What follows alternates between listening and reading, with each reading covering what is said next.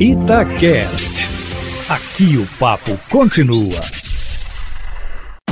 Todo esporte com João Vitor Cirilo. No campo, na quadra, na piscina, no tatame, em todos os lugares. E aqui no Itacast. Um abraço para você que se liga aqui no Itacast da Itatiaia, edição, mais uma edição do podcast Todo Esporte, edição número 38. Desejando a você um ótimo dia, uma ótima tarde, uma ótima noite, você que nos acompanha em qualquer horário. Esse cara que é o nosso convidado hoje é um nome importantíssimo do nosso voleibol e ele foi, digamos assim, convocado a fazer parte do projeto do Fiat Minas para o próximo ano. Minas que foi vice-campeão após perder aí a decisão para o Taubaté. A equipe mineira voltando a figurar na final da Superliga Masculina de Vôlei depois de muito tempo. Esse, sem dúvida, foi um capítulo especial na história do clube. Aliás, o Minas que anunciou para o próximo ano algumas renovações importantes de alguns jovens talentosos, destaques também do time, o Honorato, o Matheus Pinta, o Mike, o William já tinha contrato, e chegaram alguns nomes importantes. O Leozinho e o Matheus Silva, ponteiros, o central da seleção Maurício Souza, tá de volta o levantador Everaldo e o nosso convidado de hoje também tá de volta. Ele que bate um papo conosco aqui no podcast Todo Esporte da Rádio Itatiaia. Leandro Vissoto Neves, oposto de 38 anos, Leandro Vissoto, um dos grandes nomes do nosso voleibol, que esteve defendendo o vôlei Renata de Campinas, volta a Belo Horizonte após 15 anos. Leandro, um abraço, obrigado por atender a Itatiaia. Um abraço a todos os ouvintes, um prazer enorme estar conversando com vocês. E é, depois de 15 anos a gente está tá voltando, né? Agora eu falo a gente, porque na época que eu joguei no Minas, eu, eu era sozinho. Então agora a gente somos cinco. Eu, minha esposa e meus três filhos. E estou muito feliz de estar de volta. Minhas duas filhas são mineiras, a minha esposa também é de Belo Horizonte, então a gente está tá em casa. Cara, que legal. Quando tem essa identificação, fica mais legal ainda. Me conta um pouquinho dos bastidores dessa volta a Belo Horizonte. Como é que foram as conversas e essa escolha em voltar a vestir a camisa do Minas? Acredito que esses fatores externos, né, de fora da quadra que você citou, também tenham sido importantes nisso, né, Leandro? Ah, pesou demais, né? A gente poder estar perto da família. E minha esposa é muito, muito é, unida aí com a família, com os amigos e depois de muito tempo a gente vai poder conviver com essa turma toda de novo, num momento especial, num clube extremamente especial, né? A família dela toda é Minas tenista, o irmão dela foi atleta do Minas de basquete, o tio, o primo, a irmã dela foi seleção brasileira de ginástica também pelo Minas. Então, assim, a família bem envolvida no esporte, Minas tenista, então é, é uma coisa bem especial. Tem um algo a mais que que pesou para a gente tomar essa decisão. Além dessa multiplicação aí da família, com relação ao Vissoto que esteve aqui há 15 anos e ao que volta agora, o que, que mudou também tecnicamente na sua visão, amadurecimento? Acredito que seja um cara completamente diferente do que jogou pelo Minas aos 22 anos, né? Ah, é, evoluí muito, né? Eu saí do Minas, o Minas foi muito bom que eu me projetou para a Itália, e também foi onde eu consegui recuperar de uma lesão séria que eu tinha no ombro, tinha dois anos já que eu não jogava. Então o Minas foi muito marcante na minha carreira. E essa minha evolução hoje, é, atacando uma bola muito mais rápida, uh, posso dizer que sou um jogador mais técnico, menos físico, mas mais técnico, e aumentei minha eficiência e, e a maturidade, né? Então, tudo isso somado, eu acho que eu vou vou fazer meu melhor para ajudar o Minas. A gente tem sonhos altos e vamos, vamos devagarzinho conquistando dia a dia esse, esses objetivos, né? Sem dúvida. Você fez parte de um tempo em que o Minas chegava sequencialmente em decisões, inclusive disputou naquele ano a final da Superliga, foi vice-campeão da competição, perdeu para o time da CIMED de Florianópolis, aquela equipe que rivalizava muito com o Minas né, no pódio naqueles tempos, e você retorna ao clube justamente depois que o Minas volta a viver esse momento depois de muito tempo. A ideia, o projeto apresentado, você disse aí que o, a instituição e você tem sonhos altos, né? Até o nível de contratações me parece ser de um clube que está querendo voltar a tomar gosto por isso. É o que você espera também e é a conversa que você teve com o clube, com a diretoria, com a comissão técnica, é em torno disso, Leandro?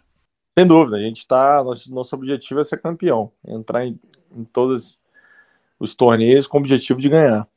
E, e, também ajudar essa meninada, né, que está vindo aí. O Minas é um clube formador, todo ano tem, tem atletas chegando, então acho que a gente, com a, com a experiência, com a vivência, tem muito para dividir com essa moçada. Então, essa força junta aí tem tudo para dar certo e, e, e, essa meninada aí que vem sendo super bem trabalhada, tá brilhando cada vez mais. Agora é só chegar para ajudar, dar uns toques e seguir em frente buscando os objetivos. O Minas tem algumas coisas que fazem parte do DNA. Você citou os jovens que estão fazendo parte, mais uma vez, do elenco para essa temporada, alguns deles jovens de seleção brasileira, é, e também a chegada, a inserção de atletas experientes para trabalhar junto com esses jovens. Agora você é um desses experientes. É, naquela primeira campanha sua, o que, que você compara do Minas daqueles tempos para o Minas de hoje? Você era um jovem naquela época, o Minas também tinha alguns braços experientes naquele momento. Uh, o que, que você compara e o que, que você se recorda daquela campanha, daquele time? Como é que foi para você fazer parte daquilo ainda muito jovem também? Era um momento diferente do voleibol brasileiro. É, a gente tinha todos os jogadores da seleção, todos jogando no exterior e os melhores, vamos dizer assim, também jogando fora. Então deu muito espaço para a garotada jogar. Né? O que está acontecendo agora também. Hoje a gente vê muito atleta fora do Brasil devido a, a também a valorização cambial. Então hoje o, a, a molecada está tendo a oportunidade de jogar e isso não tem preço para eles. Eles têm que aproveitar porque é onde tem a evolução. Então eu tive essa essa sorte de estar no momento certo, na hora certa. Então eu comecei a jogar muito cedo profissional. Com 17 já estava jogando a Superliga já. Então aquela minha Superliga no Minas já tinha sido, já tinha jogado quatro, que ela era a minha quinta Superliga com 22 anos. Então, era um jovem, mas já tinha já uma rodagem. E também naquele tempo o experiente é, era bem diferente, né? A, a, turma mais velha do time, que era o Dentinho, o Marlon, o Paulo Anchieta, eles deviam ter em torno de 27, 30 anos. E eles eram os experientes, né? Os mais velhos, assim. Hoje a gente vê eu aí com 38, o William com seus 40 e super bem jogando em alto nível. Então o voleibol mudou muito, né? Ele está mais físico, um voleibol mais de força, mas ao mesmo tempo você vê alguns atletas tendo uma longevidade, é, principalmente quem tem muita técnica, usa muito a parte técnica e une com a, com a força, está tendo uma longevidade bacana. E, e, eu acho que é isso, né? O, o, que mudou, vamos dizer assim, que os experientes da época, hoje os experientes têm 10 anos a mais aí praticamente. E a molecada é praticamente a mesma idade, assim, né? Então eu é, é muito, muito especial que, que, o que eu vivi naquele momento, muito aprendizado. E agora também é um momento diferente, que também é muito motivante, que é estar com essa turma aí e fazer eles crescerem também dentro do, dentro da Superliga. E não vai ser a primeira vez que você trabalha com o Neri, né? Técnico já há bastante tempo do Minas. Neri fez parte de toda essa formação. Esses caras que estão na ponta agora aí, todo mundo passou pela mão dele no Minas. Já há bastante tempo ele está no clube. Não vai ser a primeira vez que você trabalha com ele, né? É, o Neri também, eu também eu passei na, na minha fase de formação pelo Neri. Ele foi meu treinador na seleção carioca, primeiro no Rio, e depois em, na Unisul, meu primeiro ano é minha primeira equipe profissional. Eu fui para lá para jogar um infanto e juvenil. Ele era técnico do juvenil. Então, praticamente, eu treinava só com ele no juvenil. E no final do ano, eu comecei a integrar a equipe do adulto, onde ele era assistente do alemão na época. E, e, e logo na sequência, no final da temporada, eu consegui assumir a posição do oposto e, e joguei o playoff. E sem dúvida o Neri foi fundamental nesse processo de, de formação e a evolução que eu tive foi bem rápida também. E, e ele continua né, projetando a cada ano, lançando atletas novos aí. É, é um excelente treinador. Tenho, tenho muito que aprender com ele também. E é um prazer enorme estar trabalhando com ele novamente. Abração para o Neri, grande técnico, grande cara também. Você falou sobre mercado, sobre a contratação, as contratações que o Minas fez. Você falou do sonho do Minas é, em lutar por títulos nessa próxima temporada. Ainda um pouco sobre isso. Como é que você tem observado o mercado do voleibol para essa próxima temporada? Como você acredita aí que vão se desenhar os favoritos para o próximo ano? Quem tem se mexido melhor aí na sua visão? É, a gente, infelizmente, com, com a pandemia, está tendo problemas né, de investimento. O esporte está tendo menos é, atenção do que devia e que merece também, porque eu acho que é o esporte é a base de tudo, né? Do, do para formar um cidadão da forma né, melhor possível, o esporte tem que, tem que fazer parte desse processo. Então, a gente vê que deu uma debandada forte, né? Muitos atletas saíram do Brasil, também pela questão da moeda, mas eu tô vendo aí que uma Superliga mais equilibrada, né? O Taubaté enfraqueceu, Cruzeiro sempre vem forte, eu acho que né, o Cruzeiro é o favorito aí pelo elenco que tem, pelo investimento, e depois está muito parecido, né? Os investimentos ali do Minas, Taubaté, Campinas. Então acho que vai ter esses, esses quatro aí brigando para quem vai para a final. Mas o sempre favorito, né? Sempre candidato ao título. É, o Sada Cruzeiro no ano passado, acho que foi um negócio meio bastante inesperado, né? Não dá para definir de outra maneira, não, né?